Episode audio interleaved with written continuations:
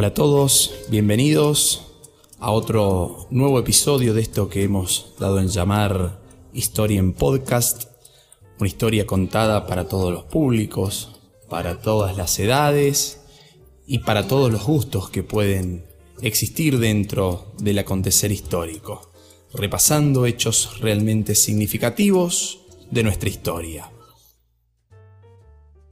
En este caso vamos a estar hablando de un proceso doble que inicia ni bien terminada la Primera Guerra Mundial o la llamada Gran Guerra ya por el año 1918 y que da inicio en Norteamérica a una etapa de la historia de ese país que fue realmente una de las más importantes, que son los denominados años locos, los locos años 20.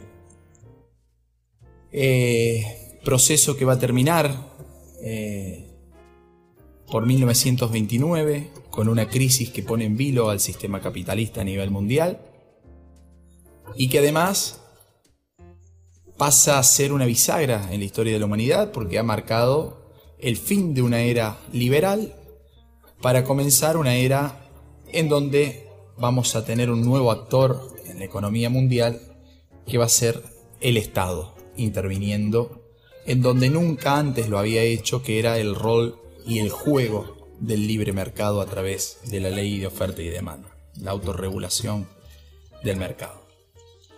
Bien, para poder hablar de los años locos en Estados Unidos, esos locos años 20, los dorados años 20, como dice un colega querido, es necesario retrotraerse a, a lo que fue la Primera Guerra Mundial. ¿sí? Ese conflicto que ya hemos desarrollado en otro episodio,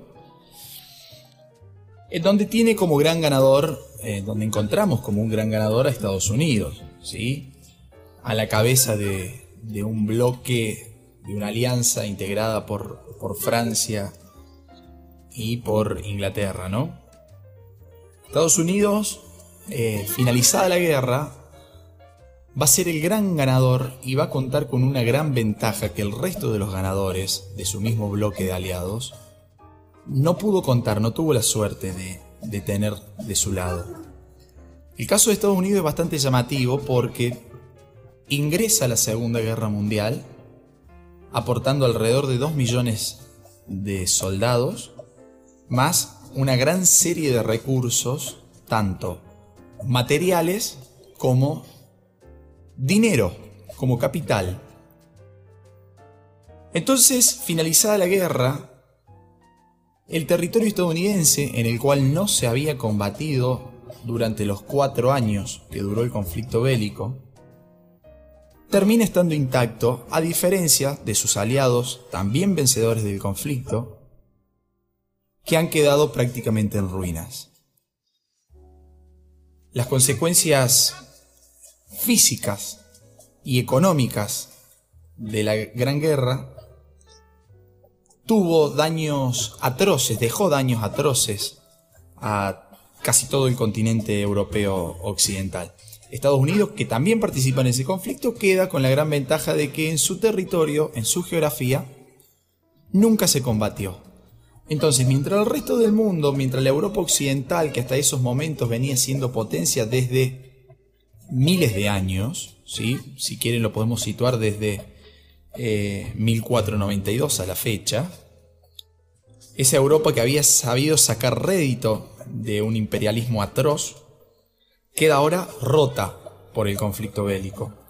Y Estados Unidos comienza a asomarse como una nueva potencia a nivel mundial. Nosotros hablamos ahí de un traslado del centro político y económico mundial ¿Qué pasa de Europa a Estados Unidos después de esta primera guerra, por las causas que vengo desarrollando. Una vez finalizada la guerra, Estados Unidos se convierte en acreedor de Europa. Incluso durante el conflicto había un gran miedo en la sociedad estadounidense por si la guerra se perdía, porque ya eh, el Estado norteamericano se había hecho acreedor de sus propios aliados en la guerra. Eh, entonces, en caso de una posible derrota, estaríamos hablando de una pérdida como acreedor, porque sería aún mucho más difícil o más prolongado en el tiempo cobrar una deuda a quien ha quedado eh, en las ruinas. En este caso vamos a tener una potencia que resulta eh, ganadora del conflicto y que gracias a, a estos vaivenes de la historia logra posicionarse como una de las primeras potencias mundiales. Pero no fue solamente eso, estamos hablando que en Estados Unidos, ya desde el comienzo del siglo XX, eh, desde la primera década del siglo XX, ya venía perfilándose un gran desarrollo económico basado sobre todo en lo que denominamos la industria automotriz, ¿no? El ejemplo clásico de esto viene a ser la, la teoría, la puesta en práctica de una teoría en realidad diseñada por un industrial eh, norteamericano que fue Henry Ford, ¿sí?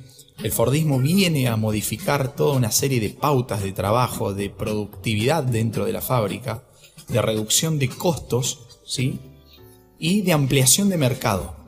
Eh, ¿Por qué? Porque Ford va a ser uno de los primeros en proponer vender más a menor precio e incluso con crédito. Si va a haber un ejemplo muy claro en la historia que va a ser a partir del año 1908 en donde Ford lanza el Ford T, su modelo Ford T de automóvil, que va a ser el primer auto vendido con crédito en la historia de la humanidad. Apuntado obviamente al consumo de las clases medias, eh, ya no tomado el automóvil como un bien de élite o de clase alta, sino como eh, un bien de consumo que está apuntado a un sector mucho más amplio de la sociedad.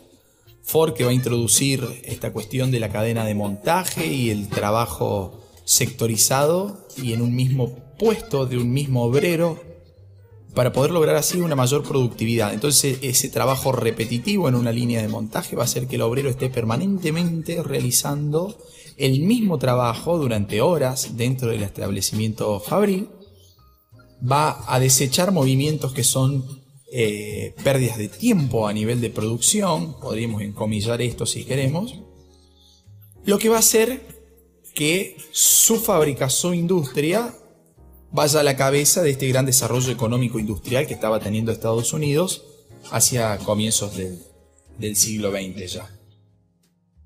Existe una película eh, realmente muy gráfica y representativa de este periodo de, este proceso, perdón, que va a ser el Fordismo.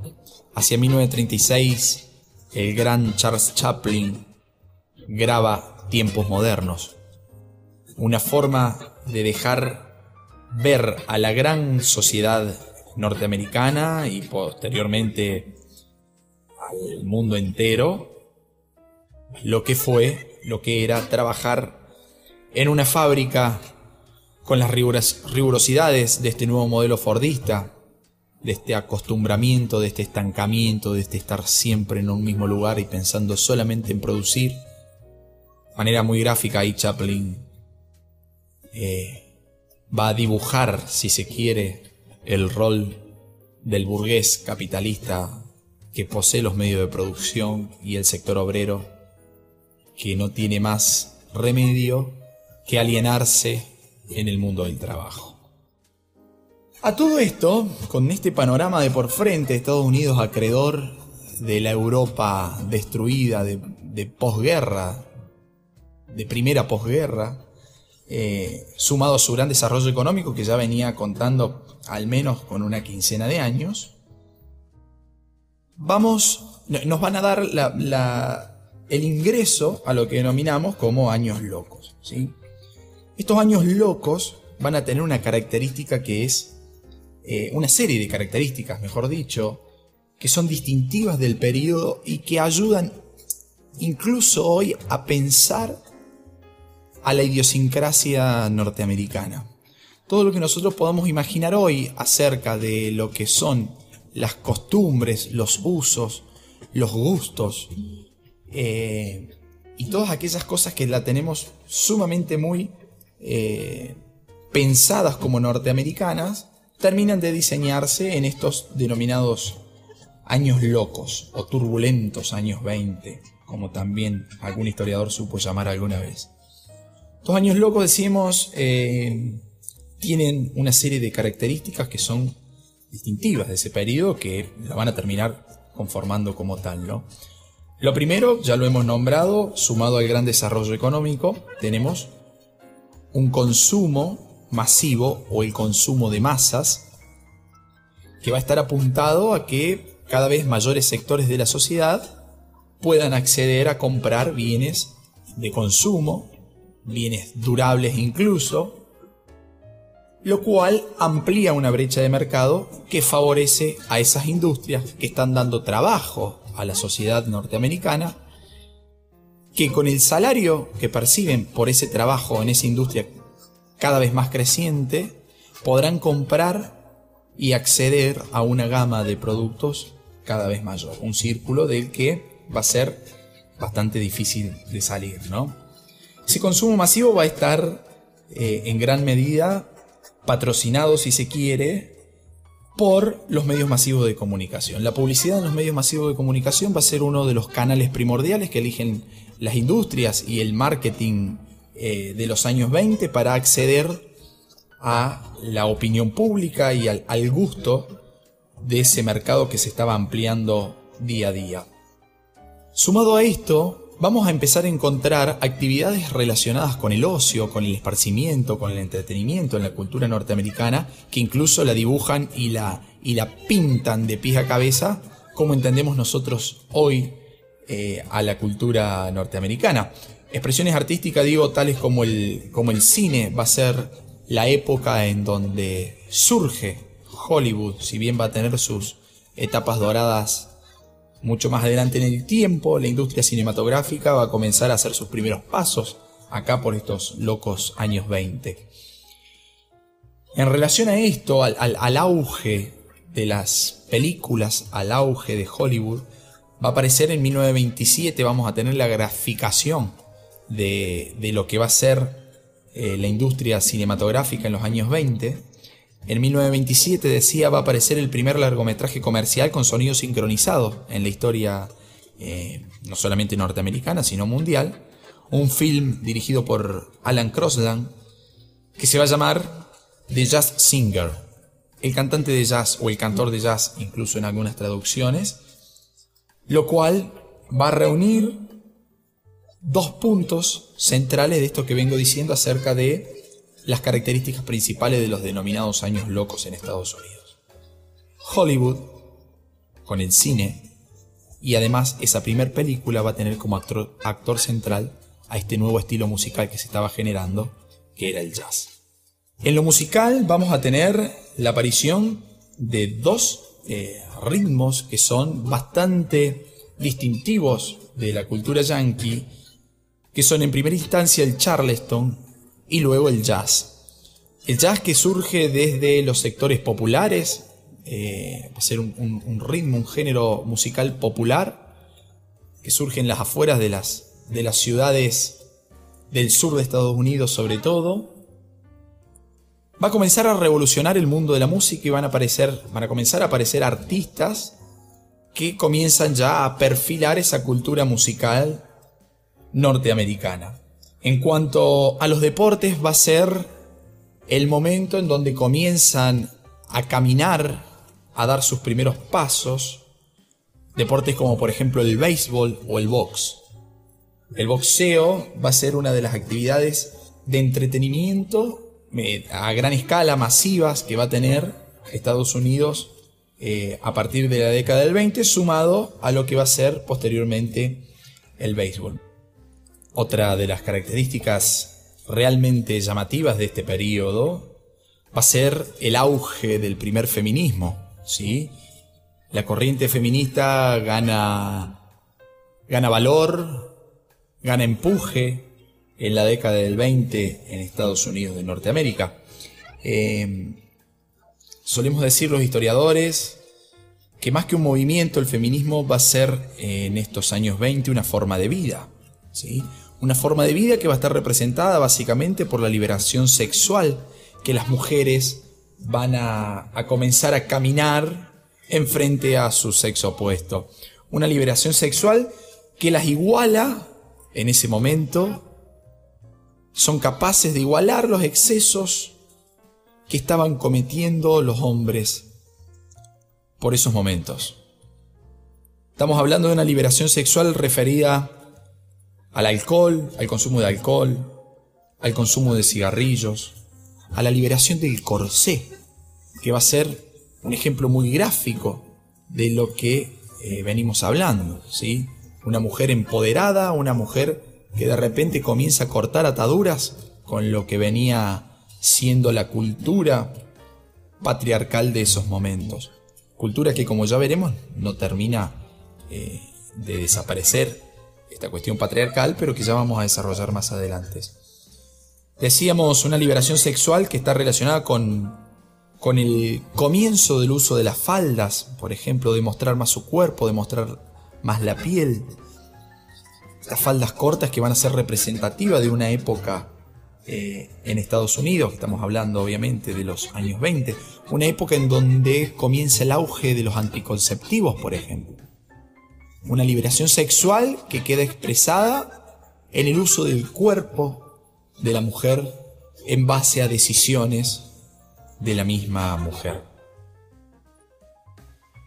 Esta ola de mujeres feministas en Estados Unidos en la década del 20 recibe un nombre, recibe el nombre de flappers.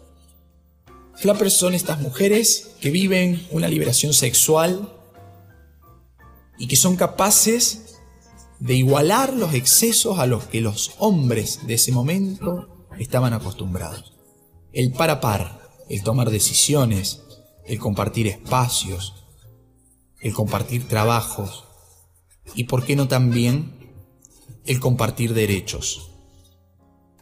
Todo esto tiene una causa. ¿sí? Las mujeres durante la Primera Guerra Mundial en Estados Unidos buscaron su autosuficiencia.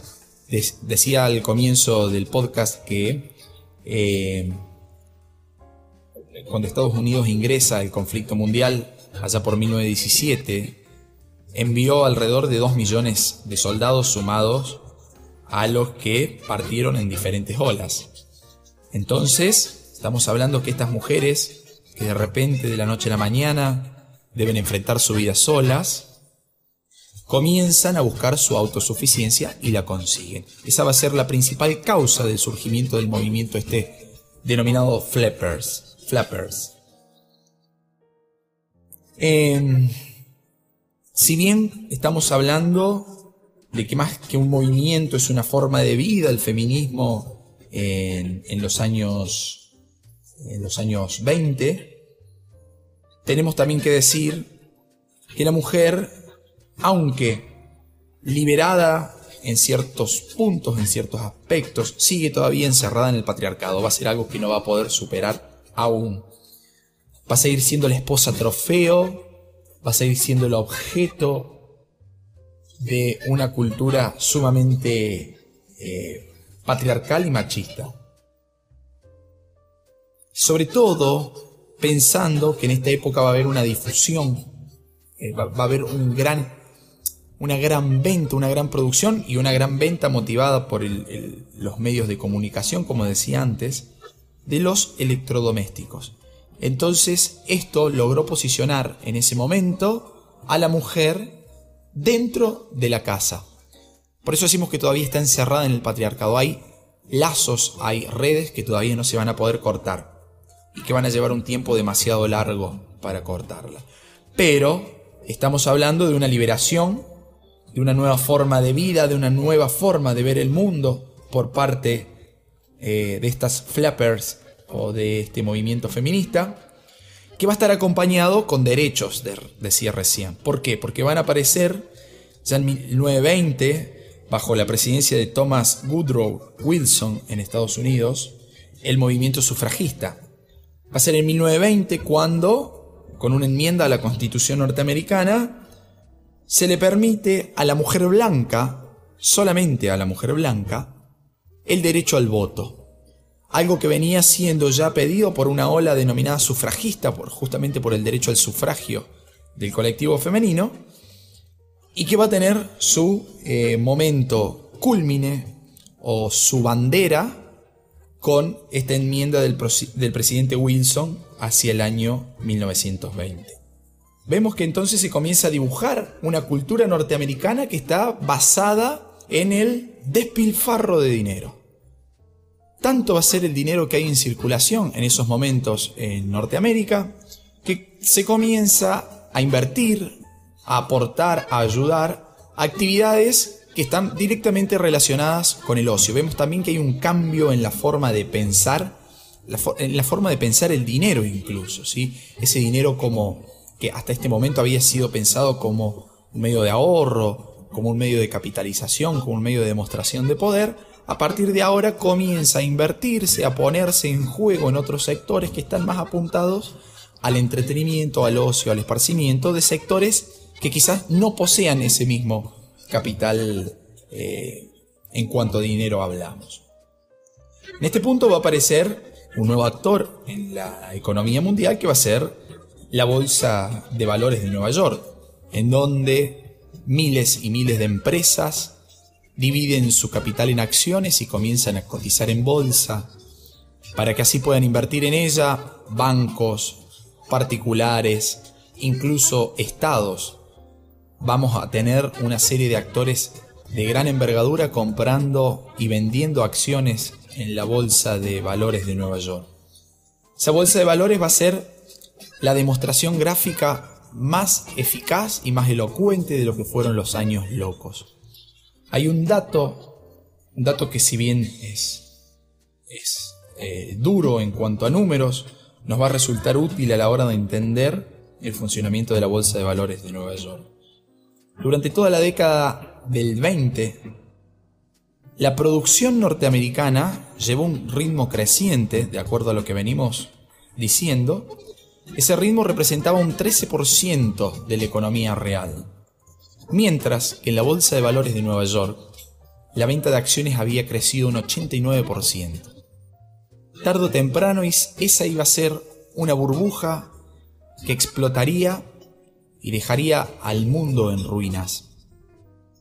La producción real, decimos, economía real, no seguía los pasos de la vertiginosa, eh, del vertiginoso ascenso que estaba teniendo en la década del 20 la bolsa de valores de Wall Street. Todo el mundo compraba, todo el mundo vendía, todo el mundo invertía, todo el mundo tenía sueños que con lo invertido en la bolsa de valores se iba a poder marcar una diferencia económica.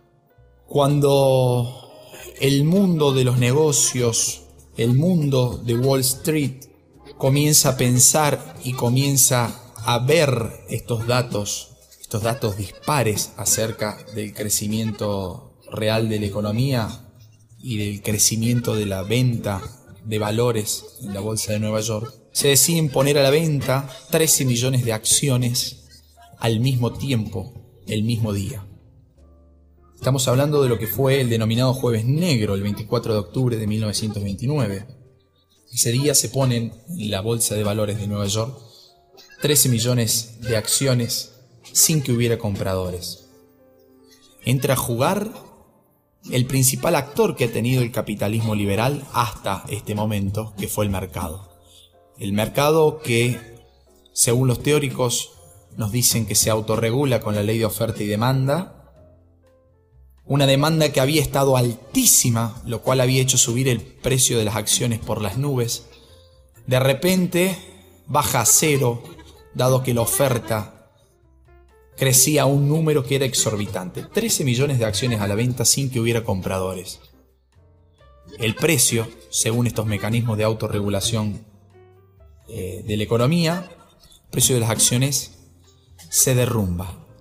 Con ese derrumbe, muchas empresas, muchos particulares, muchos bancos, gran parte de la sociedad, no solamente estadounidense, sino también del mundo en general se desplomaba y caía en la quiebra.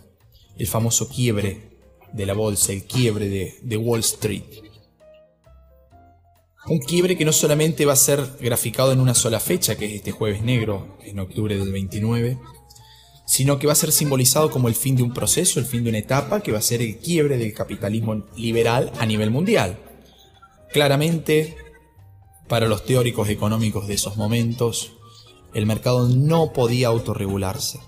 Si dejamos que el mercado se autorregule, claramente caminaremos, dirán los teóricos, hacia un nuevo Wall Street, hacia un nuevo crack de Wall Street.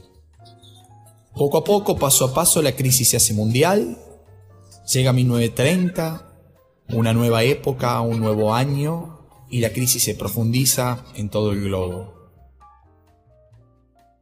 Hay que salir de, esta, de este momento complicado de nuestra historia y para eso se van a proponer una serie de medidas, van a aparecer teóricos tales como Keynes, proponiendo su, famosa teoría de la intervención del Estado, de la regulación del Estado eh, en cuanto a la economía, eh, un intervencionismo estatal cada vez mayor que comience a hacerse cargo y no dejar al mercado simplemente a su libre albedrío y a su libre juego y a su autorregulación. Bien amigos, hemos llegado ya entonces al final de este episodio de nuestra historia relacionado con los denominados años locos en Estados Unidos y la posterior crisis de Wall Street del año 1929. Nos seguiremos encontrando con más episodios para poder seguir disfrutando juntos de esto que hemos llamado Historia en Podcast. Lucas Bota los saluda, hasta el próximo encuentro. Chao, gracias. Si quieres seguir aprendiendo sobre este y otros temas, comprar nuestros libros o hacer tu donativo al canal, visítanos en nuestro Instagram Historia en Podcast o hace clic en el enlace de la descripción de este episodio.